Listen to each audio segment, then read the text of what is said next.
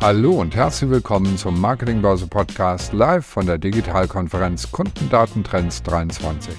Heute diskutieren Timo von Vocht, Country Lead, Mixpanel, Julia Ankowiak, Product Owner bei Bräuninger und Jan Feiling, Co-Lead bei GLS NXT. Darüber, was die Herausforderungen beim Mobile Marketing sind und wie Unternehmen eine erfolgreiche App aufbauen können. Viel Spaß beim Zuhören.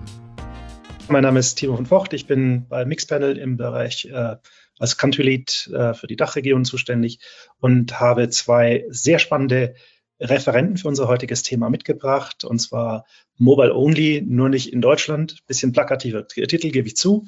Aber es geht mir darum, dass wir äh, für Mobile hier in Deutschland doch noch die eine oder andere Lanze brechen müssen. Ähm, also insbesondere freue ich mich natürlich über die Teilnahme von äh, Julia Jules Ankowiak.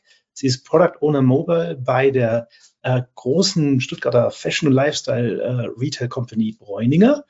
Und äh, Jan Feiling, Dr. Jan Feiling, er ist Head of Private Consumer Business ähm, beim großen Logistiker und Paketversender GLS, einem der größten hier in Europa. Und ähm, ja, also erstmal herzlich willkommen. Vielen Dank, dass ihr dabei seid heute. Wir wollen uns dem Thema Mobile widmen und zwar, wie geht es dem Mobile Business in Deutschland? Welche Aufgaben kommen auf uns zu in den kommenden Jahren, damit wir den Anschluss hier nicht in dem Bereich ver verlieren? Und äh, ein bisschen äh, kleiner Spoiler Alert, wir wollen uns auf die Themen mobile Customer Experience, mobile Daten, aber auch die organisatorischen, strukturellen Herausforderungen ähm, heute kümmern und wollen uns darauf fokussieren und äh, da ein bisschen drauf eingehen. Kurz zur Einleitung. Wir hätten nämlich vor 20 Jahren gedacht, dass Zeitung lesen, Bankgeschäfte oder sogar Käufe von Autos oder Häusern über das Handy getätigt werden. Für unsere Kinder heute die völlige Normalität und Realität. Ähm, äh, die wachsen mit dem Smartphone auf, tätigen alle ihre Geschäfte am liebsten eben über das Handy. Und äh, wenn man sich weltweit mal anschaut, äh, in den letzten fünf, sechs Jahren ist der Anteil von Mobile Traffic über alle Länder hinweg von 30 auf 60 Prozent hoch, hat sich quasi äh, das Verhältnis hier komplett umgedreht im Verhältnis zur normalen Webnutzung. Ähm, und trotzdem, ähm, ja, sitzen wir immer noch hier und diskutieren über mobile Strategien. Ähm, dabei denken ja gerade die deutschen Unternehmer sehr strategisch und vorausschauend und äh, sind, investieren auch gerne zukunftsorientiert. Aber ich glaube, das wurde genau das äh, zur Falle, weil äh, als Apple quasi das iPhone auf den Markt gebracht hat, Appisierung der Welt angekündigt hat, vor 16 Jahren war das, und Google 2011 die Mobile First Strategie ausgerufen hat, da war das alles noch in den Kinderschuhen. Auch bei uns der Netzausbau noch, der Mobile-Ausbau noch nicht so wirklich äh, weit. Äh, das, da hat unsere damaligen Regierungen, was auch immer, geschlafen. Ähm, und das hat natürlich dazu geführt, dass man sich erstmal auf das Webthema stark fokussiert hat. Ne? Und äh, gerade viele große Firmen haben da viel investiert ins Webthema, ähm, haben aber dann natürlich auch das, den Mobile-Trend äh, versucht anzugehen, aber vor allem natürlich erstmal die Nutzer auf dem Web abgeholt. Da waren die ja auch und so weiter. Und dafür hat man natürlich jetzt hohe äh, Kosten, äh, aber auch hohe, also große Stacks in dem Bereich, Mitarbeiter, die da speziell fürs Web ausgebildet sind. Ähm, aber was sind eigentlich die Probleme? Warum haben wir das im Mobile-Bereich nicht? Na, ähm, eine Sache, die dann nach dem, als erster Brandbeschleuniger gewirkt hat, war Corona aus meiner Sicht, weil die äh, Corona-Pandemie dazu geführt hat, dass viele quasi über Smartphone versucht haben, dann Services zu ähm, äh, zu sourcen, zum Beispiel eben äh, Lebensmittel einzukaufen über übers Handy, über die App äh, oder die ganzen anderen Einkäufe über die App zu tätigen, die Bankgeschäfte online oder über die App zu tätigen. Und auch hier haben sich dann äh, natürlich Firmen herausgebildet, die sehr schnell gewachsen sind in der Zeit. Ähm, gleichzeitig haben wir jetzt nach Corona natürlich so ein bisschen wieder den Bounce-Back-Effekt, dass, dass es sich wieder ein bisschen normalisiert. Und äh, am Ende natürlich äh, müssen wir natürlich langfristig schauen, äh, hier und wenn man ein bisschen international schaut, in Länder wie USA, China, Südkorea, Japan, ähm, aber auch selbst hier im näheren Bereich, ähm, Dänemark, Norwegen, äh, baltischen Staaten, sind viele Länder uns einfach im Mobile-Business um Jahre voraus. Und das müssen wir aufholen. Die Frage ist nur, wie und wie kriegen wir dieses mobile Zeitalter auch bei uns in den Alltag, in die Köpfe, in die Strategien mit rein. Und ähm, deswegen ja, mal fangen wir gleich mal mit der ersten Frage hier an. Ähm, liebe Julia, ist aus deiner Sicht eine optimale Omnikanal Customer Experience ohne Mobile Apps für Bräuninger heutzutage noch denkbar? Das ist jetzt eine Fangfrage, nachdem du das schon so ausgeführt hast. Gell? Die klare Antwort lautet natürlich nein. Ähm, warum ist das so? Also du hast eigentlich die ganzen Punkte schon angeführt, wie sich ähm, auch gesellschaftlich alles entwickelt hat. Also wenn man sich mal so umschaut, ähm, im eigenen Bekanntenkreis werden sicherlich einige feststellen, dass nicht nur bei den jungen Leuten, bei den jüngeren Generationen Mobile ähm, der Vorreiter ist, sondern tatsächlich auch bei den älteren Generationen Smartphones überhaupt erst den Zugang zum Internet geschaffen haben, weil man vielleicht diesen Zwischenstep über einen Desktop-PC einzusteigen, gar nie mitgemacht hat. Und jetzt will man halt natürlich Anschluss finden äh, in der Digitalisierung. Viele Services sind auch schon mobile-only. Ähm, und man möchte vielleicht mit der Familie in Kontakt bleiben. Und dann ist natürlich das Smartphone das Einstiegsgerät. Und von dem her ähm, können wir eigentlich als Bräuninger, die ursprünglich aus dem äh, Bereich Department Store äh, kommen, also wir haben eigentlich ein stationäres Geschäft, ähm, können wir natürlich sicherlich auch durch die Pandemie bedingt, aber auch durch diese Entwicklung feststellen, dass natürlich äh, das Smartphone-Geschäft auch ein wahnsinniger Treiber für E-Commerce war. Jetzt hatten wir natürlich durch die Pandemie bedingt auch den, ähm, ja, den, den glücklichen Zufall für uns, dass halt einfach ähm, alle auf das Online-Geschäft ausgewichen sind und das gab natürlich auch einen großen Push für Mobile-Apps. Ähm, aber ich glaube durchaus, dass natürlich weitere Faktoren, die du auch angesprochen hast, wie Netzausbau und ähnliches, auch darauf eingezahlt haben, dass man einfach mobil viel mehr tun kann, als es noch vor Jahren der Fall war. Vor Jahren hat man vielleicht mal einen Tweet abgesetzt, ja, und dann äh, hat man noch darauf geachtet, dass es irgendwie möglichst wenige Zeichen waren und man nicht so viel äh, Datenvolumen gezogen hat. Mittlerweile ist es ja so, dass man wirklich stundenlang übers mobile Netz surfen kann, darüber streamen kann. Und das hat natürlich auch eine große Auswirkung darauf, welche Daten konsumiert werden. Und von dem her ähm, für uns als, als ähm, Omnichannel-Anbieter ähm, ist es natürlich besonders wichtig, ähm, eine App anzubieten, weil für uns ist gleichermaßen die App nicht nur Absatzkanal für unseren Online-Shop, sondern gleichermaßen auch unser Gadget, mit dem KundInnen vor Ort in den Department Stores digitale Services nutzen können, weil keiner nimmt seinen Desktop-PC, sein MacBook mit zum Bräuninger, um dort irgendwelche digitalen Services zu nutzen. Wir haben alle dieses, dieses kleine Device in unserer Hosentasche und von dem her, ähm, ja, ganz klares Nein, ohne App geht nichts mehr. Ich hatte es auch tatsächlich in meinem Ankündigungsposting auf LinkedIn für heute, hatte ich ja auch schon geschrieben, ohne App, ohne mich. Ähm, und das gilt natürlich äh, gleichermaßen auch für das Thema Mobile. Erstmal vielen Dank. Ja, lieber Jan, wie sieht es bei GLS aus? Welche Rolle spielt da die Mobile App für die Customer Experience? Kannst du da ein bisschen berichten?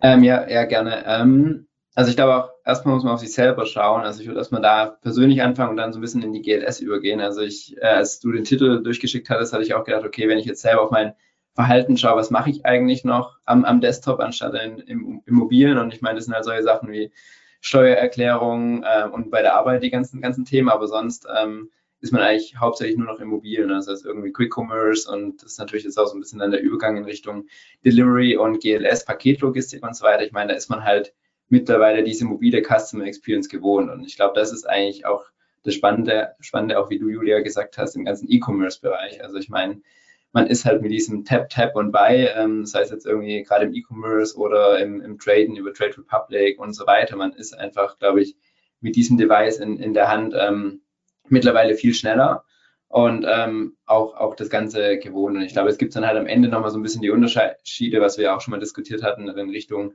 native App oder mobile App. Und ich glaube, da ist halt so ein bisschen die Frage, wo geht es da technologisch? Am Ende hin. Und was wir natürlich jetzt auch bei der GLS gemerkt hatten, ähm, klar, Corona war für uns auch ein Beschleuniger. Also ich meine, das ist ja auch in der Wirkungskette, was Julia gerade genannt hat. E-Commerce ist gestiegen, unser B2C-Volumen ist gestiegen, unsere Empfänger haben mehr Pakete erhalten, aber auch natürlich die Versender, was die zweite Zielgruppe ist, die wir bei uns im Bereich haben. Also wie du und ich sozusagen an unsere Familie nachher Pakete ähm, schicken. Ähm, das ist natürlich dann auch ähm, über Corona natürlich steuerlich gewachsen, weil ich natürlich nicht mehr ganz so mobil war. Das heißt, ich habe halt eher doch dann, dann Sachen verschickt äh, und das war auf jeden Fall ein, ein Beschleuniger. Nichtsdestotrotz, ähm, gerade diese zwei genannten Zielgruppen, die wir haben, einmal die Empfänger, was ja dann auch so die Zielgruppe von, von Julia ist, also Personen, die nachher im E-Commerce ähm, und online Sachen kaufen, ähm, die sind natürlich sehr viel mehr auf Mobile unterwegs. Ähm, die privaten Versender sind bei uns aber halt deutlich mehr im Web. Ich muss viele Adressen eingeben, ähm, was Mobile finde ich immer noch nicht hundertprozentig gut gelöst ist. Also ähm, manchmal kopiere ich mir dann auch die, die Sachen von irgendwo rüber und dann dauert es halt relativ lange. Äh, und da haben wir halt zwei unterschiedliche Zielgruppen, die wir befriedigen müssen, was aber gleichzeitig eigentlich eine Person ist, die aber vielleicht beide User Journeys durchläuft. Und wegen dem ist es halt umso wichtiger, was wir auch gerade bei GLS machen, ähm, genau diese beiden Zielgruppen über einen Omnikanal am Ende die Produkte zu entwickeln. Das heißt, wir gucken uns nicht die Technologie an, sondern gucken uns mehr auf die Person an und schauen da, wie kriegen wir dann sozusagen eine Cross-Device-Strategie von den Produkten und von den User Journeys am Ende auch hin. Ähm, ich glaube, B2C stärkt ja immer auch irgendwann B2B wieder. Ich musste gerade schmunzeln, als du das erzählt hast, Jan, weil was mir immer auffällt, ist, je eher man natürlich im privaten Kontext mit bestimmten Devices agiert, desto eher hat man, baut man eine Erwartungshaltung auch im B2B-Kontext auf, dass man die gleichen Lösungen einsetzen kann. Vielleicht dazu gleich die Frage, ähm, wenn wir schon bei der Nutzersegmentierung in gewisser Weise sind, ja, wie, wie verhalten sich denn bei euch die Nutzer auf Web und Mobile? Also du hast es gerade angesprochen, Jan, dass bei euch die B2B-Nutzer eher dann webbasiert sind, was wahrscheinlich auch daran liegen mag, dass sie einfach dann nachher was ausdrucken müssen, ja, um aufs Paket zu kleben und das Paket dann zu versenden oder zu übergeben. Ähm, wie ist es bei, bei Bräuninger? Äh, da habt ihr wahrscheinlich auch ein bisschen unterschiedliche User auf Mobile und im Web. Wie sieht es da bei dir aus, Julia? Wir haben da nochmal ähm, auch verschiedene äh, Aspekte, die da mit reinspielen. Zum einen ähm, ist natürlich das Alter irgendwo äh, die Demografie ausschlaggebend und man kann schon durchaus sagen, das spricht, glaube ich, auch für den deutschen Markt, dass wir noch einen verhältnismäßig hohen äh, Desktop-Anteil ähm, bei den Usern haben. Was allerdings auffällt, ist, dass äh, insbesondere in den letzten Jahren auch bei älteren Zielgruppen der Shift hin ähm, zur App ähm, vonstatten geht, weil wir auch äh, als Bräuninger natürlich sehr viele ähm, KundInnen haben, die in der Nähe von einem Haus wohnen, was natürlich eine recht hohe äh, Kundenzufriedenheit und Loyalität auch schafft, weil man einfach äh, auch mal vor Ort was probieren kann. Man kann online schauen, hey, ist was vor Ort im, im Haus da, was mir gefällt? Äh, Gibt es eine neue Kollektion von meiner Lieblingsmarke und kann direkt das Haus ansteuern? Das heißt, wir haben schon bei Heritage äh, eigentlich per se eine sehr, sehr große ähm, Bindung zu unseren Kunden, was dafür spricht, dass man sich auch eine App installiert. Was wir auch festgestellt haben, ähm, ist, dass natürlich User in den letzten Jahren auch verstärkt abgewegt haben, installiere ich mir jetzt eine App oder reicht mir vielleicht die responsive-Version im, im Web? Wenn ich eine Lösung einmal im Jahr nutze, Jan, du hattest das Beispiel mit der Steuererklärung äh, angesprochen. Äh, Fun Fact an der Stelle, die mache ich mittlerweile auch über eine App. ähm, aber wenn man sich das anguckt, das brauche ich einmal im Jahr. In meinem Fall ist es so, ich habe zwar diese App, weil es ist einfach in der App ist die Usability viel besser und das ist bei meisten, äh, bei den meisten äh, Apps der Fall, dass man eben doch äh, in der nativen App einfach von UX-Seite nochmal mehr Spielraum hat. Ähm, aber was mir da auffällt, ist, der Rest des Jahres liegt diese App einfach nur auf meinem Homescreen rum. Und dann passiert es, dass da dieses kleine Cloud-Symbol erscheint, ja, und äh, mein iPhone hat die App eigentlich schon längst wieder so halbwegs deinstalliert, ja, und denkt, naja, die Jules nutzt die eh nicht mehr. Ähm, das spricht eigentlich dafür, dass man diese App nicht unbedingt zwingend auf seinem Homescreen braucht. Jetzt gibt es aber andere Apps, wie in unserem Fall, ähm, die ich monatlich nutze oder so noch häufiger. Und ähm, gerade bei, bei einem Department Store wie Bräuninger ist es so, ein User, ähm, insbesondere die Omnichannel-User, die auch tatsächlich ähm, die, die ähm, höchste äh, ja, Nutzungsfrequenz aufweisen und tatsächlich auch den höchsten Umsatz, ähm, die kommen natürlich mal zwei, dreimal pro Monat ins Haus nutzen aber die App ansonsten auch noch 10 bis 15 Mal. Und äh, das ist ganz interessant zu sehen, dass die natürlich einen ganz anderen Bezug zum Thema App haben. Die wollen natürlich diesen Shortcut auf ihrem Homescreen haben, dass sie super schnell ähm, die, die App ähm, ja, äh, den, den App-Content konsumieren können. Und das ist tatsächlich auch was, was bei den älteren Zielgruppen ähm, ja in der, in der Relevanz gestiegen ist. Jetzt haben wir natürlich dann auch wiederum andere Zielgruppen, die extrem weit weg wohnen von einem Haus. Da haben wir dann nicht diesen Trigger, dass man eben äh, super häufig vielleicht auch in den Department Store geht und dort einkauft. Die sagen sich vielleicht, okay, ich äh, kaufe nur bei Bräuninger, wenn das Angebot dort besonders gut ist. Die entscheiden sich vielleicht eher, den mobilen Webshop zu nutzen. Und da reicht es dann in dem Fall nicht aus, die App zu installieren. Und da ist dann eher die Herausforderung, welchen Mehrwert können wir dann in der App bieten, welche App-USPs gibt es, welche App-Only-Features gibt es, die dann auch ähm, solche Zielgruppen abholen. Wenn ich dich richtig verstanden habe in der Vergangenheit, ist so, dass, dass ja die Mobile-App bei Bräuninger eher so eine Art Loyalty-Thematik äh, war, dass man erstmal geschaut hat, wie kann ich eigentlich Kunden an, ans Unternehmen binden. Und ich finde es mhm. eigentlich auch ganz smart, weil ähm, ich habe selber keinen Geldbeutel mehr, wenn ich in die Stadt gehe. Ja? Äh, ich habe ja. nur noch mein Smartphone. Ja? Und alle Loyalty-Programme, die nicht App-basiert sind, muss ich ganz ehrlich sagen, funktionieren bei mir nicht, weil ich sie einfach nicht nutze. Ja, weil ich, ich habe die, die ganzen die 500 Karten genau habe ich leider zu Hause irgendwo im Schrank und ich vergesse sie auch immer wieder mitzunehmen. Und dann jetzt stand ich vor kurzem in einem bekannten Möbelhaus und habe mir so gedacht, ja, wenn ihr mir jetzt die Karte online zugespielt hättet auf meine, als Mobile App, ja, dann hätte ich das auf jeden Fall mhm. dabei. Und dann wüsstet ihr auch, dass ich gerade bei euch einkaufe und dass ich gerade unhappy bin mit eurem Service. Ja. Ähm, ja also wie, wie ist es bei euch? Also auch so ähnlich ne, gedacht gewesen ne, am, Anfang.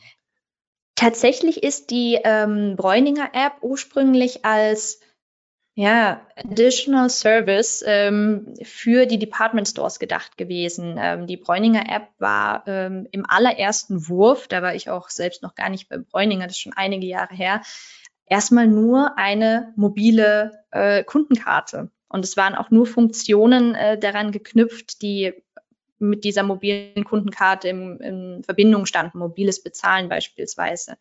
Ähm, und das wurde über die Jahre natürlich dann erweitert und als dann der, der Online-Shop natürlich ja ein immer größeres Portfolio abgebildet hat, immer mehr Marken auch in den Shop kommen. Bräuninger ist ja auch Marktplatz für verschiedene Brands je breiter da das Feld aufgestellt wurde, desto größer war dann der Need, dieses, diesen Teil des Portfolios natürlich auch in der App ähm, abzubilden. Und äh, mit dem gestiegenen äh, E-Commerce-Volumen ähm, war es dann ganz klar, dass wir irgendwann den Shop auch in der App integrieren müssen. Aber es ist tatsächlich korrekt, dass wir ursprünglich das Augenmerk auf, ähm, die, äh, auf das Loyalty-Programm gesetzt hatten, ja. Hm. Wie sieht es bei dir aus, Jan? Ähm, eure App hat ja ein bisschen anderen Zweck. Das also geht jetzt erstmal, glaube ich, eher um, um Gewinnung. Wir, wir, genau, wir, wir, gucken schon eher, dass wir halt ähm, sozusagen mal die Delivery Basic Features ähm, abdenken. Zum einen für den Empfänger, zum anderen für den Versender. Und ähm, ich meine, wir haben natürlich ein ganz anderes Produkt als, als Bräuninger. Also bei uns geht der Kunde nicht rein, weil er was möchte, sondern er bekommt ja etwas. Das heißt, er ist ja nicht mal der Need, die App irgendwie zu öffnen. Von daher haben wir da erstmal die Hürde, wie kriegen wir eigentlich die Nutzer da rein? Und wir als eine Paketzusteller sind ja interessiert, den Nutzer irgendwie ak zu aktivieren und zu sagen, hey, ich bin daheim oder ich bin nicht daheim, dass wir sozusagen eine direkte Zustellung eigentlich auch machen können. Ähm, uns kostet es natürlich Geld, wenn der Nutzer nicht daheim ist, wenn wir das Paket irgendwie nochmal zustellen müssen oder woanders hinfahren. Das heißt, das Ziel und das Business-Ziel dahinter ist dann eigentlich auch zu sagen, okay, wie kriegen wir den Nutzer dazu, sich diese App so herunterzuladen, dass wir ihn oder sie auch aktiv ähm, engagen können. Und der Nutzer, und das ist tatsächlich, äh, hat mich auch überrascht, als ich bei der GLS vor knapp einem Jahr angefangen hatte, ähm, ein sehr hoher Prozentteil, äh, über 50 Prozent, ähm, organisieren den Tag basierend auf den Paketlieferungen. Das heißt, wenn ich weiß, das Paket kommt heute zwischen drei und vier Uhr, dann, dann wird es auch teilweise so organisiert. Hängt natürlich dann darauf auch ab, wie gut ist unsere Prädiktion, ähm, wann das Paket ankommt. Weil wenn ich halt sage, es kommt zwischen drei und vier und es kommt nachher um sechs, dann ist natürlich der Kunde auch wieder unzufrieden. Und da muss man halt so ein bisschen ähm, am Ende spielen und natürlich ähm, über, so, über die ganzen nativen Apps kann ich den Kunden über Push-Notifications und so weiter natürlich viel besser ähm, targeten. Und ähm, auch nochmal, was du gesagt hast, Julia, Richtung Loyalty und ich glaube auch der Customer Lifetime Values in Apps ist halt einfach nochmal deutlich höher. Sieht man zum einen auch an den ganzen, ganzen Customer Acquisition Costs.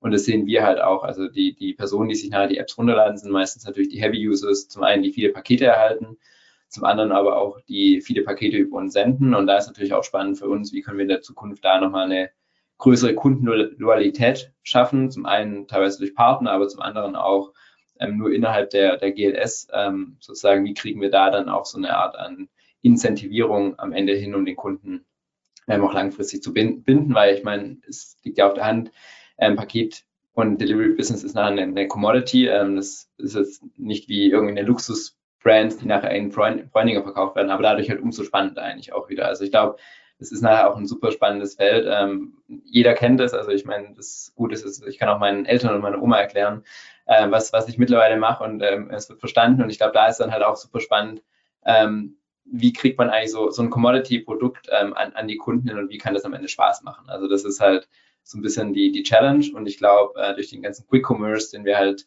die letzten zwei Jahre eigentlich gesehen haben, ist man halt gewohnt, wie es eigentlich funktionieren kann. Und das ist sozusagen, woran wir oder ja, ich und unser Team uns am Ende auch messen, wie kriegen wir am Ende eine ähnliche Experience hin, die Spaß macht, ähm, auch Sachen zu erhalten oder zu, zu bestellen.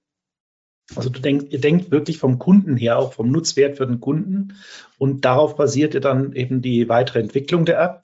Habt aber natürlich dabei auch Kosten zum Beispiel, Kostenersparnisse im Blick oder höhere Umsätze äh, durch höhere Loyalität, äh, Retention und so weiter. Also von daher äh, das finde ich einen sehr spannenden Ansatz, weil im Webbereich geht es ja oft um das Thema Akquise. Ja, also ich äh, hau irgendwelche Performance-Marketing-Ads äh, raus und versuche damit möglichst viel Traffic auf die Seite zu bekommen und den dann mit möglichst, möglichst hohen Conversion Rates zu zahlenden Kunden zu konvertieren. Was aber den Kunden wirklich interessiert, was, was er wirklich will oder der Nutzwert für den Kunden, ist dann meistens relativ gering. Er hat dann sein Ding gekauft und ist dann weg und ich sehe ihn halt nicht wieder. Ja, während in der App hast du halt immer auch durch das, ähm, ja, durch das Investment, das du in die App machst, möchtest du ja den Kunden auch dann längerfristig binden. Ähm, und du hast den App, ja, ich glaube, ein Vorteil aus meiner Sicht von Mobile Apps ist, das Smartphone ist ja doch sehr personenbezogen. Ja, du teilst ja dein Smartphone in der Regel nicht mit anderen Leuten. Wohingegen bei der Arbeit oder sowas hast du meistens halt auch, ja, auch Leute, die da teilweise oder in der Familie sich einen Laptop dann teilen müssen oder teilen wollen. Und ähm, dann geht halt auch die ganze Personalisierung oft ins Leere und die ganze Customer Experience ist dann halt dahin. Das heißt, es ist ganz, ganz wichtig aus meiner Sicht, den Kunden wiederzuerkennen. Ja. Aber zum Wiedererkennen mhm. von Kunden brauche ich ja eigentlich auch wieder die Daten. Und da gibt es ja auch so ein paar Hürden momentan. Ja, also Datenschutzgrundverordnung ähm, und, und alles. Ne? Also wie, wie komme ich eigentlich noch, auch äh, die ITFA wird bei Apple nicht mehr automatisch übergeben. Ich brauche diese ganzen Opt-ins. Wie geht ihr damit momentan um? Wie kriegt ihr äh, es hin, dass also euch, äh, dass ihr diese Daten sozusagen sauber erfasst und äh, datenschutzkonform auf der einen Seite, auf der anderen Seite aber auch, wie könnt ihr, äh, wie schafft ihr es dann zum Beispiel auch, den Connex zu machen zwischen der Webseite, dem physischen Inter, der physischen Interaktion sozusagen, Kunde, du klingelt beim Kunden und habt das Paket abgegeben und äh, oder eben bei Bräuninger im Laden und dann der, der App, gibt es da so ein paar Geheimrezepte oder wie, wie kriegt man das gut hin oder ist es bei euch auch noch Work in Progress? Also wie, wie muss ich mir das vorstellen? Immer okay. Work in Progress, wenn es um Data geht. Ähm, man will sich auch immer weiterentwickeln und es gibt auch immer Neuerungen, du hast gerade auch angesprochen, Faktoren, die von außen kommen, ähm, als Apple ATT eingeführt hat. Äh, das, das war erstmal für alle App-Developer äh, so, so, ein Schlag ins Gesicht, so okay, shit, wir kriegen unsere Zahlen nicht mehr ähm, oder nicht mehr in der äh, Hülle und Fülle, wie wir sie davor hatten. Und ähm, du hast einen wichtigen Punkt angesprochen, was natürlich Mobile Apps ausmacht. Personalisierung. Wir haben das große Asset, dass wir natürlich auf diesem kleinen, spannenden Gerät, was der User in seiner Hosentasche oder ihrer Hosentasche trägt, ähm, dass dieses Gerät ganz viele Daten ausspuckt, die wir im Web niemals bekommen würden. Also auch Bewegungsdaten, ähm, auch die Möglichkeit, ähm, mit Produktpräferenzen noch ganz un anders umzugehen, weil wir äh, gewisse Informationen einfach lokal auf dem Gerät speichern können.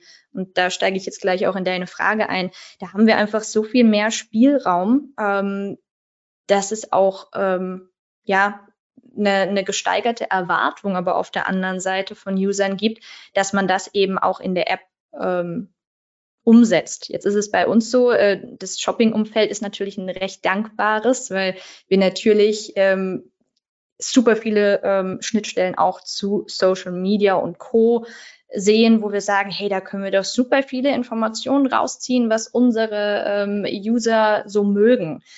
Und da wird's halt schon tricky. Also wie kannst du innerhalb der Plattform diese Daten austauschen? Und äh, wir haben ähm, als Lösung für uns gesehen, dass wir eben Drittanbieter, Plattformen, Werbenetzwerke eher dafür nutzen, um User zu akquirieren also ich müsste ja lügen, wenn ich jetzt sagen würde, es ist für uns nicht wichtig, dass wir auch unsere App-Installs noch hochschrauben und dass wir ähm, auch ähm, immer für immer mehr Conversion in der App sorgen. Und das schaffst du natürlich ab einem gewissen Punkt, nicht nur über die Bespaßung der Bestandskunden, sondern wenn du skalieren willst, musst du ja äh, mehr neue Kunden dazu holen. Und natürlich sind da äh, auch, auch Drittanbieter, Werbenetzwerke etc. pp. relevant. Aber was wir in der App tun und wie wir damit umgehen, ist, dass wir ähm, versuchen, Personalisierung ähm, ganz unabhängig vom Shop zu ermöglichen. Das passiert dann durch Segmentierung, durch Ausspielung ähm, von Inhalten, die dann entsprechend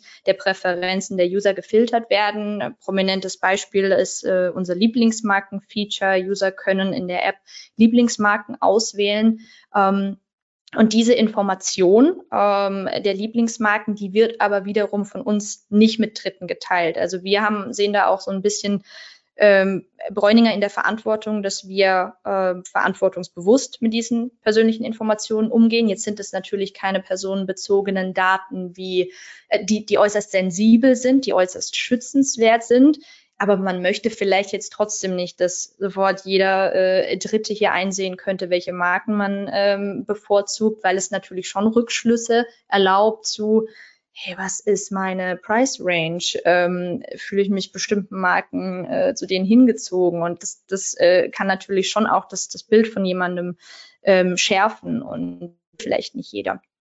Ähm, und in dem Zuge haben wir, wie gesagt, diese Daten lokal gespeichert. Ähm, natürlich werten wir sie selbst aus, um, um zu wissen, was sind denn die meistgeklickten Brands. Das ist ja klar, das ist ja auch irgendwie so der Sinn und Zweck, dass wir als Unternehmen wissen, ähm, und wir sehen es ja spätestens nachher im Checkout, was wird am Ende des Tages gekauft, ähm, dass wir wissen, was sind denn die Marken, die, die besonders gut ankommen, um auch entsprechend das Portfolio zu erweitern, um dann auch wieder kundenzentriert ähm, unser Angebot zu erweitern. Aber wir sehen es eben auch als Möglichkeit, um dem User ein bisschen was zurückzugeben ähm, dafür, dass der User Daten mit uns teilt, weil ihr kennt es sicherlich auch alle aus dem äh, Social Media Kontext man liked und klickt so viel, dass man eigentlich erwarten könnte, dass der Algorithmus doch nie daneben liegen sollte. Also dass nur noch Ads ausgespielt werden, die zu einem passen. Und ich frage mich so häufig, wieso ich trotzdem Ads ausgespielt bekomme für Produkte, die absolut gar nichts mit mir zu tun haben. Und da kann sich sicherlich jeder mit identifizieren. Und das liegt ein Stück weit auch daran, dass eben keine ordentliche Segmentierung dann vorgenommen wird, die auf, auf persönlichen Präferenzen basiert. Jetzt haben wir natürlich ähm, durchaus die gleiche Abhängigkeit wie alle anderen auch. Ähm, wie verarbeiten wir dann schlussendlich diese äh, Daten? Welche Tools setzen wir ein, um, um diese Daten ähm, auszuwerten? Und da ist es natürlich ähm, in den letzten Jahren auch immer schwieriger geworden, weil man natürlich auch Plattformen einsetzt, um Daten zu visualisieren ähm, wo man darauf drauf achten muss, wo stehen die Server, ähm, was wird dort wirklich verarbeitet. Wir hinterfragen auch ständig, brauchen wir wirklich alle diese Daten oder reicht uns ähm, eine verschlüsselte Information, reicht uns einfach nur die Information ohne Kundenbezug. Äh, bei den Lieblingsmarken ist es zum Beispiel so, dass wir eigentlich in der Auswertung nur darauf achten, welche Lieblingsmarken werden am häufigsten gewählt. Und ich klicke jetzt nicht Kunden-ID XY, was hat dieser äh, Kunde explizit gekauft an, weil das in der Auswertung für uns gar keinen Stellenwert trägt. Und so muss man halt auch immer mal wieder das eigene Dataset hinterfragen. Was machen wir mit diesen Informationen? Welchen Mehrwert generieren wir für uns als Organisation? Und noch viel wichtiger, welchen Mehrwert generieren wir halt für den User. Wenn ihr das nächste Mal live bei unseren Experten-Roundtables mit dabei sein wollt, schaut mal auf digitalkonferenz.net vorbei. Dort findet ihr immer das Programm unserer aktuellen Digitalkonferenz. Wie sieht es bei euch aus, Jan? Also, wenn man jetzt ähm, anschaut, die Personalisierung ist wichtig, die, aber die, auch die, das ganze Abholen der User, die Technologie dahinter, Datenschutz, klar, also man hat sehr, sehr viele Constraints. Ähm, wie geht ihr das ganze Thema an? Wie baut ihr euren Data Stack auf? Was ist so dein, dein Konzept dahinter, dass du sagst, ich möchte hier eine Art äh, omnikanale, übergreifende Information über den Kunden, dass ich ihn auf allen Touchpoints richtig ausspielen äh, und äh, personalisiert ansprechen kann. Auf der anderen Seite, klar, muss ich auch schauen, wie kriege ich das datenschutztechnisch rein. Was ist so dein, dein Bauplan, deine Architektur für sowas? Ja, ich meine, in, in die Richtung haben wir natürlich auch ähm, einige Challenges. Also ich meine, wir haben sehr sensible Daten teilweise auch. Ich meine, wir fängt natürlich mit Adressdaten an. Also wir haben natürlich immer die, die Adresse, ähm, wissen sozusagen, von wem auch dann ähm, am Ende Pakete versendet werden und so weiter. Also ich meine, da ist ja schon relativ viel Daten, die nachher auch geschützt werden müssen, plus natürlich auch ähm, Fraud-Themen, die wir am Ende mit, mit berücksichtigen müssen. Also ich meine, wenn ich weiß, es kommt ein Paket von einem ja, Hersteller, der Güter herstellt, dann ist natürlich auch immer die Gefahr, okay, was, was wird mit diesen Daten am Ende ähm, gemacht und wie können diese auch manipuliert werden? Und ähm, das heißt, ähm, da haben wir ein, einerseits die Challenge und dann haben wir natürlich noch die Challenge, dass wir relativ ähm, viel First-Party-Data zwar haben, das heißt, was der Kunde bei uns auf der Webseite oder in der App nachher eingibt, aber dann haben wir natürlich auch sehr viel Second-Party-Data. Das heißt, wir bekommen ja auch dann die Daten nicht unbedingt direkt von dem Kunde, sondern von anderen. Und da muss man natürlich, wissen wir natürlich auch nicht immer, ist es nachher dann alles datenschutzkonform gesammelt worden. Äh, das fängt damit an, wenn du Timo, Julia nachher eine, ein Paket schickst und ihre E-Mail-Adresse eingibst, dann ähm, wissen wir, dass du sozusagen von Julia den, den Consent hast, nachher diese E-Mail-Adresse ihr anzugeben, weil du ihr sozusagen nachher den Tracking-Link am Ende geben möchtest. Und das ist jetzt nur auf einem C2C-Level, aber das ist natürlich auf einem B2C oder B2B-Level genauso so eine Challenge. Und ich glaube, da, da fängt es bei uns halt dann, dann teilweise schon an. Ähm, und was wir dann natürlich versuchen, ist, die, die Kunden immer dann auch dahin zu bekommen, sich bei uns zu registrieren und damit sich auch zu validieren, ähm, damit wir zum einen auch sagen können, okay, das ist wirklich der Kunde mit dieser Adresse, dann kann er auch verschiedene Aktionen durch, durchführen. Also ich meine, ihr habt vielleicht auch schon mal, wenn ihr ein Paket erhalten habt, ähm, gesagt, hey, ich möchte das vor meiner Haustür geliefert bekommen. Ist natürlich in der Stadt jetzt nicht das, das Üblichste, aber wenn man ein bisschen jetzt irgendwo vielleicht auf dem Land wohnt oder irgendwie einen Garten hat, dann kann man natürlich das relativ einfach ähm, machen. Und da müssen natürlich dann die Daten eigentlich immer vom Kunde auch validiert werden. Äh, wird meistens durch die Postleitzahl und so weiter gemacht. Das heißt, da haben wir schon relativ viele Challenges, wo wir aber auch vom Kunden am Ende das, das ganze Einverständnis ähm, benötigen. Und klar, am Ende müssen wir auch gucken, und das ist auch unser Ziel, wie können wir sozusagen die Kundenzufriedenheit mit unseren Businesszielen verknüpfen. Und dann gibt es natürlich auch immer einen Grund, solche Daten am Ende zu sammeln, weil wir zum einen den Kundenwert steigern, aber das auch am Ende für das Business notwendig ist. Und da muss man am Ende halt die, die Abwägung am Ende auch treffen. Ja. Wie legt ihr fest, dass ein Kunde happy ist mit dem, was er tut? Also gibt es, gibt es bestimmte Metriken, die ihr da äh, habt oder so, viele sprechen von North Star Metric. Ähm, wo, wie baut ihr sowas auf? Also was, was sind da so für euch die Kennzahlen, wo ihr seht, äh, hier haben wir einen guten Job gemacht mit dem, was wir tun? Ich würde mal starten, ähm, nachdem bei uns natürlich das große Thema auch ist, wie häufig kehrt ein User in die App zurück, wie häufig interagiert er mit unseren Features ähm, und schlussendlich natürlich auch, äh, wer ähm, konvertiert zu einem äh, Bräuninger äh, Käufer oder einer Käuferin, ähm, sind natürlich die ganz klassischen KPIs, Retention Rate, Conversion Rate, Engagement, ähm, für uns super wichtig. Ähm, Daneben ähm, geht es natürlich auch darum, rauszufinden, welche Funnels ähm, können wir in der App ähm, feststellen. Wir hatten zum Beispiel ähm, auch äh, schon, schon ähm, Analysen laufen, wo wir untersucht haben, inwieweit sich User im Web auf dem Desktop ganz anders bewegen als ein mobiler User. Und äh, spannend war da zum Beispiel auch, dass bestimmte Features, wie beispielsweise eine Wishlist, im mobilen Kontext eher den Einstieg darstellen, weil man vielleicht mal kurz reinguckt, ah, wurde mein Lieblingsartikel, den ich auf meine Wunschliste gesetzt hatte, vielleicht reduziert zwischenzeitlich, gibt es vielleicht gerade eine Aktion, während im Web wiederum eher der klassische Einstieg dann die Suche war. Ähm, und das, das äh, ist auch immer ganz spannend zu sehen, um natürlich auch die Produkte plattformspezifisch weiterzuentwickeln, weil vor Jahren hat es vielleicht noch gut funktioniert, dass man auf beiden äh, Plattformen oder in, an allen Touchpoints äh, die Inhalte gespiegelt hat. Das funktioniert heute nicht mehr. Man muss wirklich platt, plattformspezifisch ähm, Content auch ausspielen. Wir haben auch ähm, im Web und in der App unterschiedliche Homefeeds.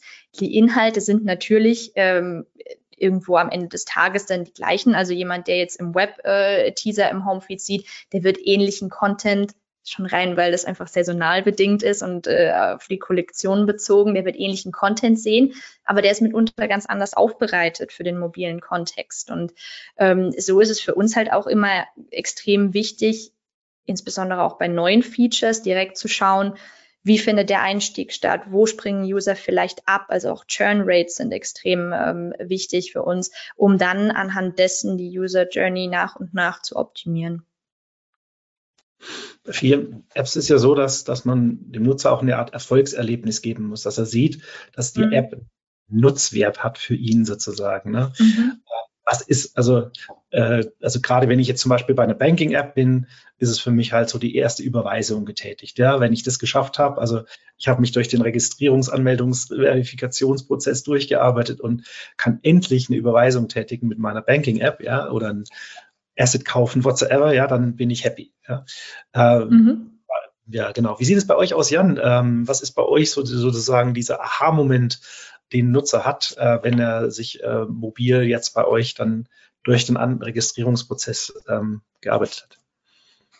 Ich meine, das Schöne ist, bei uns musst du dich erstmal gar nicht registrieren. Ich glaube, das ist halt das, das, das erstmal das Wichtigste. Also ich meine, ich kann ja meine Pakete auch jetzt nur durch einen Link oder so zum Beispiel tracken und ähm, bei uns gibt es auch eine Registrierung dann einfach nur, indem du deine E-Mail-Adresse validierst. Das reicht meistens ähm, schon. Das heißt, wir gucken eigentlich, dass da die Hürde auch schon so gering wie möglich ist. Und ähm, dann ist natürlich ähm, das Aha-Moment, wenn, wenn wir den Kunden sozusagen aktiv approachen und sagen, so, hey, hier, dein Paket kommt heute, check doch, wann das Paket kommt, dein ähm, Live-Tracking ist zum Beispiel live. Und da merken wir halt auch so das Engaging Kunden und wir haben halt tatsächlich echt eine extrem hohe Screen-Time, ähm, wenn das Paket an diesem Tag ankommt. Also ich meine, ihr kennt es vielleicht selber, ähm, dann gucke ich halt doch irgendwie doch nochmal fünf, fünf oder zehn Mal teilweise sogar, ob das Paket jetzt wirklich um 14 Uhr heute kommt. Und da sehen wir halt, okay, da, da können wir den Kunden auch engagen. Und ich meine, du hast ja vorhin auch gefragt in Richtung Metriken und das ist für uns auch erstmal, glaube ich, so die, die spannendste Metrik. Also wir gucken jetzt auch primär gerade erstmal, okay, wie kriegen wir eigentlich das Engagement von den aktuellen Nutzern hin,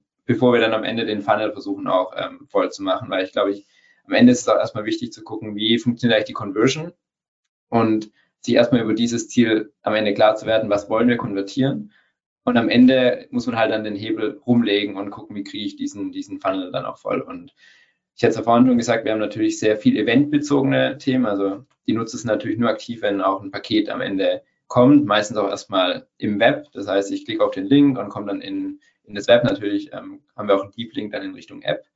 Ähm, aber wenn ich jetzt kein Heavy User bin, dann, dann würde ich mir die App jetzt auch nicht runterladen. Und da ist für uns also immer die Frage, okay, wann können wir dem Nutzer und vor allem welche Nutzergruppe können wir nachher ähm, diese Konvertierung anbieten und da ist halt viel mit Experimentieren ähm, notwendig. Also das sind noch relativ viele AB-Tests, ähm, auch verschiedene Nutzer-Journeys ähm, und auch wann wird so eine Nachricht geschickt. Also ist natürlich auch sehr personenabhängig und ähm, die Nutzer reagieren manchmal am Morgen eher drauf, wenn ein Paket kommt, manche auch erst eine Stunde davor und ich glaube, da muss man halt sich so ein bisschen das Fingerspitzengefühl erarbeiten, beziehungsweise halt dann auch der, der Algorithmus dahinter ähm, wann wird sozusagen intelligent das ganze Engagement ähm, getriggert. Und ich glaube, das ist dann auch, was du ja auch gefragt hast, der Aha-Moment, dass es sich halt einfach intelligent anfühlt, ähm, wann wir mit dem Nutzer interagieren und es eher proaktiv ist anstatt reaktiv. Also ich glaube, da sehen wir halt, dass die Nutzer dann ähm, genau das, das gut finden. Und wie messen wir das? Also wir gucken schon, dass wir auch klar NPS-Score und so weiter ähm, nachher mit rein einbeziehen. Ähm, kann natürlich dann aber auch durch, durch das Engagement nachher ähm, Schlussfolgerungen ziehen, um sozusagen die User Experience noch weiter nach oben zu treiben. Du hast einen ganz wichtigen Punkt auch angesprochen, Stichwort die Hürde immer so klein wie möglich zu halten. Da, da würde ich auch noch was dazu ergänzen. Ähm, was man in dem Kontext manchmal erst immer so in der letzten Iterationsstufe beachtet, was aber in meinen Augen extrem wichtig ist, ist das Thema Accessibility. Also mhm wie ähm, ist der Content gestaltet, dass es tatsächlich auch für jeden beispielsweise leserlich ist. Ähm, das kann aber natürlich auch bis dahin gehen, welcher Content ist denn begrenzt mit einem Login und welchen kann jeder sehen. Ähm, wie einfach sind Features äh, nutzbar für ähm, sehbehinderte ähm, Menschen und so weiter, ähm, für, für beispielsweise Farbenblinde. Ganz häufig wird ähm, auch nicht berücksichtigt, dass beispielsweise ähm, eine, eine, eine bestimmte äh, Schrift auf einem Hintergrund gar nicht erkannt werden kann ähm, von verschiedenen Nutzergruppen. Und das sind Themen, die kommen häufig erst äh, irgendwie so in der letzten Instanz äh, im Design Refinement dann nochmal auf ähm, oder im, im, schlimmsten Fall, äh, sicherlich haben das auch schon einige erlebt, ähm, das, da ist ein Feature schon seit Jahren live, ja, und man stellt irgendwann fest, ähm, wenn man auf das Smartphone von jemandem schaut, der die Schrift irgendwie auf die höchste Größe hochgesetzt hat, ähm, dass man irgendwie auf diesem Screen äh, vergessen hat, äh, Scrolling Views einzubauen und entsprechende Scaling Factors.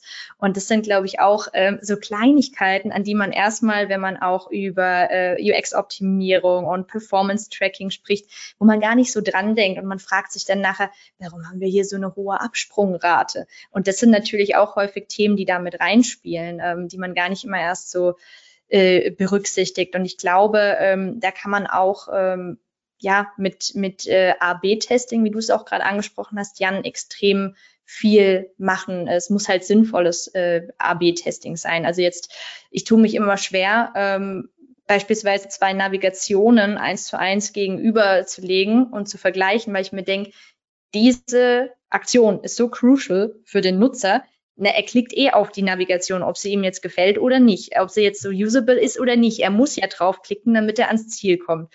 Da tue ich mich immer ein bisschen schwer mit A-B-Tests, aber wann immer, also zum Beispiel ähm, Performance von bestimmten Content-Formaten. Wir experimentieren auch viel mit dialogbasierter ähm, Kommunikation, dass man zum Beispiel nicht erst dem User einmal auf äh, einen Schlag alles erklärt, alle Features präsentiert, die es in der App gibt, sondern dass man stattdessen eher kleine ähm, ja, äh, Info-Snippets liefert, kleine, es können Alerts sein, es können irgendwelche Bottom-Sheets sein, die genau dann erst aufploppen, wenn wir sehen, ein User interagiert mit einem bestimmten es ist jetzt vielleicht erklärungsbedürftig, dass wir ihn da durchführen. Und ähm, das sind zum Beispiel auch Themen, wo wir häufig A-B testen ähm, und schauen, okay, können wir dadurch jetzt die Nutzungsfrequenz eines Features ähm, erhöhen? Weil kennt auch jeder, der äh, schon mal mit der App-Entwicklung zu tun hatte. Man entwickelt ein super cooles, fancy Feature und wundert sich danach, warum klickt das denn jetzt niemand? Vielleicht, weil niemand davon weiß. Vielleicht, weil niemand verstanden hat, wofür es da ist. Und ähm, da ist, glaube ich, auch AB-Testing hängt da ganz nah auch an, an dem Thema ähm, ja, Analyse, Performance-Tracking dran. Sollte eigentlich in meinen Augen immer mit einhergehen. AB-Testing, gutes Stichwort, ist so, dass aus meiner Sicht, ich komme ja aus dem Webbereich auch, Web Experience, also Conversion Rate Optimierung im Web ist ein bisschen was anderes als im Mobile App Bereich, richtig? Ja, wie, wie geht ihr damit um? Also ich meine, äh, AB-Testing ist halt nicht mal kurz äh, einfach ein Tool eingesetzt und mal einen Diff-Container geändert, ähm, sondern das ist schon ein bisschen mehr beim Mobile App Bereich, ein bisschen mehr Arbeit. Wer mag dazu was sagen? Ich meine, klar, das größte Problem ist natürlich, ähm, dass, dass man eine App jetzt nicht irgendwie jeden Tag ein paar Mal releasen könnte, wie man es im, im Web machen, machen könnte, um da jetzt irgendwie groß äh, AB-Tests ähm, und so weiter zu fahren. Das ist natürlich dann deutlich längere Zyklen. Ähm, und ich meine, wie, wie Julia auch schon gesagt hat, die Experience muss am Ende oder ist am Ende halt auch eine andere Mobile oder Web. Ich glaube, ist so AB-Testen Richtung Content und so weiter geht natürlich auch mobile meiner Meinung nach relativ gut, ähm, weil ich dann halt auch irgendwie so das ein Content-Management-System dahinter habe, wo ich dann nochmal zumindest vom Messaging her viel arbeiten kann. Und das hängt ja auch schon relativ viel davon ab. User Journey ist natürlich immer wieder ein bisschen, bisschen schwieriger, um dann nachher das, das passende ähm, Tracking zu haben. Was wir dann natürlich auch oft machen, ist dann ähm, halt eher im Web, obwohl vielleicht die Journey ein bisschen anders ist, aber da halt auch schon mal so Sachen antesten, gerade wenn es um neue Features geht. Also ich glaube, da kann man dann trotzdem schon mal eine ganz gute ähm, Experience am Ende auch testen und diese dann überlegen, okay, wie kriegen wir die jetzt mobile am Ende auch rein. Genau, das ist so der, der Ansatz, den wir jetzt eigentlich haben. Was äh, zusätzliche Komplexitätstreiber sind, ähm, ist natürlich die Gerätelandschaft. im App-Kontext, weil du hast natürlich, klar, du hast auch verschiedene Browser, verschiedene Browser-Versionen, aber das lässt sich schon nochmal äh, ein bisschen besser steuern und abfangen, als es jetzt äh, in der mobilen Welt der Fall ist, äh, insbesondere natürlich mit äh, Blick auf die Android-Welt. Ähm, da ist es, glaube ich, auch nochmal schwieriger, ähm, Probleme, wenn tatsächlich irgendwo ähm, hohe Absprungraten vorherrschen und möchte rausfinden, woran liegt's ähm, oder es tatsächlich auch konkretes User-Feedback gibt, dass irgendwo ein Bug äh, vorliegt, da dann wirklich rauszufinden, woran hängt's denn jetzt? Ähm, weil, um das rauszufinden, muss man ja sehr häufig das Problem reproduzieren können. Und wenn du dann da so eine, eine Gerätedichte ähm, hast, das ist gar nicht mal ähm, so schnell gemacht. Also auch so dieses Thema Zeit, was Jan äh, angesprochen hat. Ähm, also wir sind da einfach in der, in der äh, Mobile Development, auch wenn es trotzdem irgendwie Continuous Integration gibt und regelmäßig ähm, Minor Releases, äh, Optimierungen veröffentlicht werden, hast du natürlich trotzdem die Herausforderung, dass du auch für vieles einfach ähm, auch ein Release brauchst. Wie wir damit umgehen, ist, dass wir ähm, ein Großteil ähm, der Features und unseres Contents, ähm, den wir auch ausspielen, äh, Backend-driven ähm, implementieren, so dass wir tatsächlich nicht immer auf ein App-Release angewiesen sind, sondern vieles aus dem Backend steuern können, was, was vieles erleichtert. Ähm, aber es gibt natürlich auch Herausforderungen, ähm, gerade so im, im hybriden Kontext, äh, da kann man es nicht immer abfangen. Also was bei uns ein weiterer Komplexitätstreiber ist, ist, dass wir ähm, nach wie vor auch noch Embedded Web Views einsetzen. Ich weiß nicht, wie das bei euch ist, Jan, aber es äh, ist auch einfach ähm, sehr häufig eine bewusste Entscheidung, weil man sagt, es, es lohnt sich gerade gar nicht, dieses Feature nativ zu entwickeln oder der Aufwand ist gerade noch zu groß. Das ist ja immer so eine ähm, Entscheidung, die man eigentlich pro Feature äh, trifft. Und in unserem Fall ist es tatsächlich so, dass noch im Web Embedded Web Views im Einsatz sind. Dort hast du mitunter nochmal ganz andere Herausforderungen, weil man ähm, mitunter eine Ansicht, die im mobilen Web total knorke aussieht, in, im äh, App-Kontext plötzlich das, das, komplette, die komplette UI zerschossen ist. Wir hatten das äh, durch iOS 16 im letzten Jahr. Ähm, Wäre mal spannend zu wissen, ob das hier außer mir noch jemandem so ging. Und tatsächlich waren unsere Webviews komplett zerschossen und Farbcodes wurden durcheinander gehagelt und plötzlich waren Buttons, die offensichtlich schon immer grau waren in unseren Embedded Webviews, plötzlich blau. Und so, wow, okay, wo kommt das jetzt her? Und äh, das sind halt auch Themen, die dann wiederum die Web-KollegInnen gar nicht direkt bemerken, weil sie testen dann ihre Mobile-Ansichten vom Shop und da ist ja alles, äh, alles gut.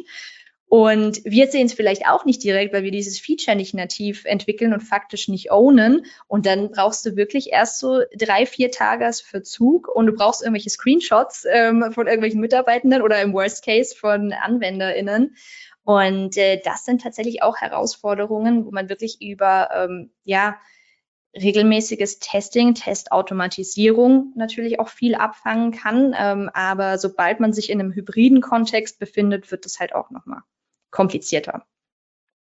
Ich wollte nur ganz kurz an alle Teilnehmer, die da, da sind, äh, kurz sagen, dass sie natürlich auch gerne äh, über den Chat oder Fragen stellen können, dass äh, wir die auch gerne beantworten, falls zum Thema Mobile Apps oder Mobile äh, Only da Fragen bestehen, natürlich auch gerne äh, Fragen gestellt werden können, dass wir die noch beantworten. Wir haben noch äh, zwölf Minuten, die würden wir gerne natürlich intensiv ausnutzen. Ähm, Jan, wie sieht es bei euch aus? Thema mobile Experimente, wie geht ihr damit um? Wie ähm, wo, seht, wo, siehst du da die Hauptchallenges? Ja, ich hatte es ja auch gerade schon, schon mal ähm, kurz, kurz gesagt. Also ich glaube, am Ende ist es halt schon auch das, ähm, was wir gerade gesprochen hatten, Richtung, Richtung AB-Testing, ähm, nachher auch sozusagen ähm, wirklich zu, zu schauen, wie können wir die Customer Experience mal komplett nochmal anders, anders denken und so weiter. Ähm, und ähm, was Julia, du gerade auch angesprochen hast, wir haben da durchaus ähm, Features, wo wir jetzt halt auch sehen, okay, da ist es noch nicht so eine, eine riesen Nutzer, ähm, Nutzersegment, was, was nachher die Nutzung von diesen einzelnen Features ist, die machen wir auch erstmal embedded, ähm, weil wir halt ähnliche Features im Web haben und dann gucken wir, dann ist es meistens halt auch schneller auch ähm, schneller programmiert ähm, für, für einen Web-Frontend und ist dann einfach dann als WebView zu integrieren. Mhm. Äh, das ist eigentlich, glaube ich, da, wo wir ähm, jetzt ähm, ja me meistens nachher im, im, Testing in die in die Richtung gehen.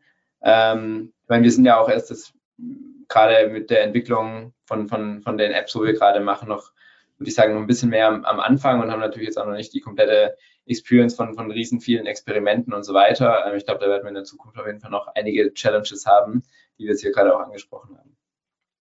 Vielleicht eine Frage auch noch zum ganzen Thema Organisation. Hatten wir auch angekündigt, dass man sagt, ähm, wie muss eine Organisation im Unternehmen strukturiert sein, damit ich das Thema Mobile, Web und Offline miteinander sauber integriert bekomme? Wie, wie spielt ihr das aktuell? Wie, wie verzahnt sind denn die Teams eigentlich schon in euren Unternehmen? Und ähm, was würdet ihr euch da wünschen, auch für die Zukunft? Also wo seht ihr da auch Room for Improvement, ja? Äh, zu sagen, hey, ohne jetzt jemanden zu kritisieren, aber einfach zu sagen, wie, äh, wie werden wir uns in Zukunft da besser aufstellen müssen? Also macht es Sinn, dass Mobile so ein eigenes Silo-Dasein hat und dann Web hat sein eigenes Silo-Dasein äh, und äh, offline? Ähm, welche Funktionen, welche Stabstellen spielen da miteinander? Also auf der einen Seite vielleicht auch die Produktentwickler, gerade im Mobile-Bereich natürlich sehr wichtig ähm, versus die Marketeers, ähm, die IT, die Data Scientists und BI-Jungs. Also wie, wie, wie stellt, wie ist da so ein momentanes Gefüge, Gefüge, die Gemengelage und wo wollt ihr eigentlich hin? Also was würdet ihr empfehlen als Best Practice? Kann ich auch gerne ähm, starten. Ähm, also ich glaube, ich meine, du hast jetzt ja alle, alle Teams und Stakeholder aufgezählt, die, die eigentlich, mit denen man eigentlich dann am Ende zu tun hat. ähm, ich glaube, für mich ist halt ähm, so, ich, ich nenne es immer Fractual Plane, also was ist sozusagen die Trennung von diesen Teams und ich glaube, da gibt es ja verschiedene Möglichkeiten. Entweder du machst, sagst, du hast jetzt den Business-Bereich, du hast es technologisch, äh, du hast es User-Persona getrieben und wahrscheinlich gibt es dann auch noch irgendwelche Sachen in Richtung Regulatorik und, und so weiter. Und die Frage ist, wo, wo ziehst du nachher den Schnitt? Und was wir jetzt bewusst bei uns gemacht haben, und wir, also wir haben ja äh, den, den Private Consumer Bereich ähm, in der GLS nochmal als eigene digitale Einheit, die wir gerade etablieren. GLS Next ähm, war auch letzte Woche unser, unser Lounge. Da haben wir halt bewusst gesagt, wir wollen jetzt sozusagen die kompletten User-Personas einmal durchdenken und machen den Schnitt nicht in diesen Technologien, sondern sagen, wir gucken uns die User Journey über Cross-Device ähm, sozusagen an, was halt bedeutet Messaging, Mobile und, und Web und natürlich auch die physischen Elemente. Also ich meine, wir haben natürlich auch einen riesen physischen Anteil an, an der Delivery Journey, also das heißt jetzt die Paketshops oder der Fahrer und so weiter. Äh, und da haben wir natürlich auch nochmal einige, einige Punkte. Und da ist dann auch, glaube ich, die Frage, okay, wie können wir diese Daten am Ende nutzen, um dann nachher auch diese digitale Customer Experience am Ende zu steuern. Und um da ist sozusagen die Antwort auf deine Frage, also für mich ist es eigentlich wichtig und Julia, du hast gerade auch schon gesagt, okay, das eine Feature ownt ihr gar nicht, obwohl das eigentlich so in der Kundengruppe ist. Und da gehen wir, glaube ich, gerade eher den Weg zu sagen, so, hey, wir müssen eigentlich gucken, dass wir diese Customer Journey oder User Journey eigentlich komplett ownen. Und wir haben halt oft nachher den Switch vom, from ähm, Desktop zu Mobile Web vielleicht auch, aber auch in, in der App. Und da ist, glaube ich, dann wichtig, dass du dann auch so eine Durchgängigkeit hast im Messaging und aber auch in Teams vom Testen her und so weiter. Und wie schaut das bei ich euch aus? Ich kann ein bisschen ergänzen ähm, auf, auf dein Thema, äh, gerade um darauf zu sprechen zu kommen, Jan. Ähm, zwecks Ownership. Es ist bei Bräuninger so, dass ähm, natürlich die mit, mit äh, dem gestiegenen E-Commerce-Aufkommen natürlich die ganze Shop-Infrastruktur auch gewachsen ist. Und wir haben äh, tatsächlich, was einzelne ähm, ja, äh, Elemente, wie ihr sie aus der App äh, kennt, von Checkout über äh, den Homefeed äh, bis, bis hin zur Bräuninger Card als äh, Loyalty-Element, haben wir verschiedene Domänen ähm, aufgesetzt. Also wir sind da quasi so strukturiert, ähm, dass eigentlich jedes Team ähm, bestimmte Bereiche des Shops und natürlich auch äh, in dem Fall der App owned. Wiederum die App, während ähm, alle anderen eher so in so einer, wenn man sich jetzt mal organisatorisch vorstellen möchte, in so einer Vertikale hängen. Die App ist ursprünglich als Vertikale gestartet, ähm, kann man aber mittlerweile als Horizontale betrachten, einfach weil wir so viele Schnittstellen zu allen haben. Und was ist dann das Learning daraus und, und was ist folglich dann auch meine Antwort auf deine initiale Frage? Ich glaube, es ist wichtig, dass extrem viel Austausch stattfindet. Also, dass man ähm, sich auch über die Shop-Infrastruktur hinaus hin zu CRM, äh, Customer Activation, äh, Marketing, dass man sich dort sehr eng vernetzt, dass wirklich alle Aktionen, ich meine, bei uns ist natürlich auch alles sehr stark Aktionen, Kollektions, Kampagnen getrieben, dass man dort einfach aligned ist, weil nicht nichts Schlimmeres, wie wenn am Ende User feststellen, dass die Journey im Web eine ganz andere ist als die Journey in der App, weil man muss davon ausgehen heutzutage, dass wir hybride User haben, die auch mal switchen. Die kaufen mal am Desktop ein, mal in der App und die wollen natürlich eine durchgängige Journey. Die wollen auch keine Brüche zwischen den ähm, einzelnen Plattformen, weil was wir vielleicht in äh, einzelnen Domänen strukturieren, das ist dem Kunden ja am Ende des Tages völlig egal. Ja, der will einfach eine, wie du gesagt hast, Jan, durchgängige digitale Customer Journey, seamless äh, ist ja da immer das schöne Buzzword. Und ich glaube, dass ähm, ja, ähm, der, der entscheidende Faktor, um das zu erreichen, ist wirklich, dass alle Abteilungen miteinander sprechen, dass es eine gemeinsame Planung gibt, äh, gemeinsame Roadmaps, die abgestimmt sind. Also ähm, auch eben nicht dieses Silo-Denken, was du angesprochen hattest, Timo, das, das würde ich äh, ganz klar ablehnen, ähm, weil im schlimmsten Fall äh, geht sonst die App-Roadmap in eine ganz andere Richtung als die äh, Customer Activation Strategy und dann passen die Kampagnen nachher nicht zu den Segmentierungen, die wir in der App vorgenommen haben und ähm, ja, das sind, sind ganz einfache Beispiele. Also von dem her auf keinen Fall Silo-Denken. Die App muss eigentlich komplett integriert werden ähm, in die ganze Organisation. Ja.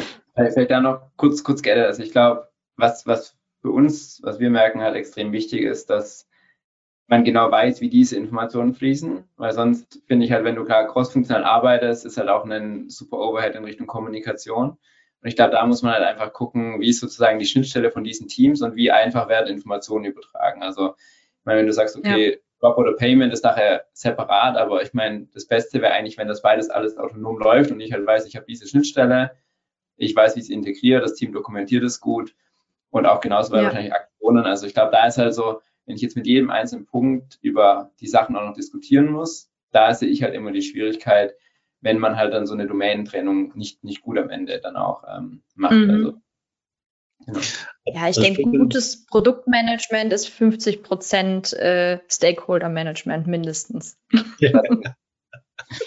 Das spricht aber dann dafür, dass man auch übergreifend über die Teams hinweg mit demselben Datenstack sozusagen arbeitet, mit denselben Daten. Äh, heißt aber mhm. auch, dass man die End-User, also die Datenabnehmer in den verschiedenen Abteilungen auch auf diese Reise mitnehmen muss. Ich glaube, ein ganz wichtiger das Learning, das ich jetzt in den letzten Jahren hatte, war, dass man eben doch sehr viel Daten demokratisieren muss, mit anderen teilen muss, äh, schauen muss, dass man eben relevante Daten hat, auch für die verschiedenen Nutzer und die dann aber auch teamübergreifend dann äh, sich anschaut und sagt, was können wir verbessern in unserem Zusammen, mhm. in unserer Zusammenarbeit für, hinsichtlich des Nutzers. Ich glaube, was jetzt rausgekommen ist so ein bisschen, um, weil wir sind jetzt so langsam am Ende der Zeit, äh, ist als Summary, dass wir dass wir ein sehr kundenzentrisches Bild brauchen, dass dafür die App eine ganz zentrale Rolle spielt, also auch Mobile eben besser verstehen als ähm, was ist der Mehrwert, den ich durch so eine App für den Nutzer bieten kann und wie kriege ich das in mein Gesamt in meine Gesamtstrategie, in die anderen Touchpoints mit sauber integriert.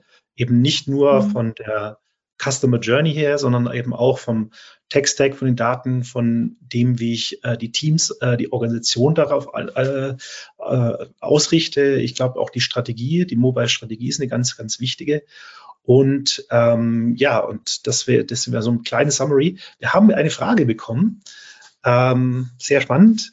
Und zwar, wie stellt ihr beide sicher, an euch beide gestellt, dass der gesamte Funnel die, oder die User Journey von Google Ads über Lead-Anlage in CRM bis hin zum finalen Kauf eines Produkts beziehungsweise Auslieferung von Paketen immer und zuverlässig funktioniert? Stichwort Testautomatisierung.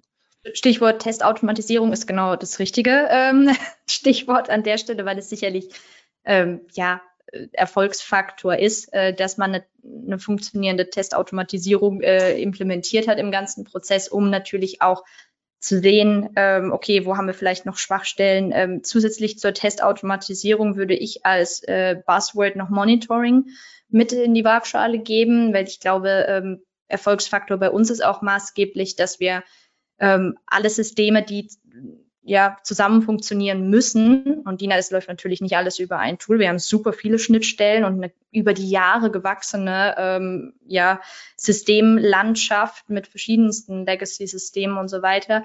Ähm, dann haben wir noch dazu den Faktor äh, Department Store, wo auch noch das Thema Kassensysteme und so weiter dazu kommt. Da hat man faktisch nicht dieses eine, wünschenswert wäre es natürlich, aber man hat nicht dieses eine Cockpit, an dem man alles steuern kann. Also faktisch braucht man verschiedene Monitoring-Services, man braucht verschiedene ähm, Tools, die man zur Testautomatisierung einsetzt. Insbesondere wir äh, auf App-Seite haben natürlich ein Test, eine Testautomatisierung ähm, über Tools äh, laufen, bei der wir das automatisiert abdecken. Es gibt aber tatsächlich auch ähm, Funktionstests, die zwingendermaßen auch stattfinden müssen. Usability Testing, ähm, das kann man auch nicht außen vor lassen. Ähm, und von dem her wäre eigentlich die Antwort äh, monitoren, Tests automatisieren, ähm, kann man nicht wegdenken aus der App-Entwicklung. Magst du dazu noch was dazufügen, einen letzten Satz, Jan?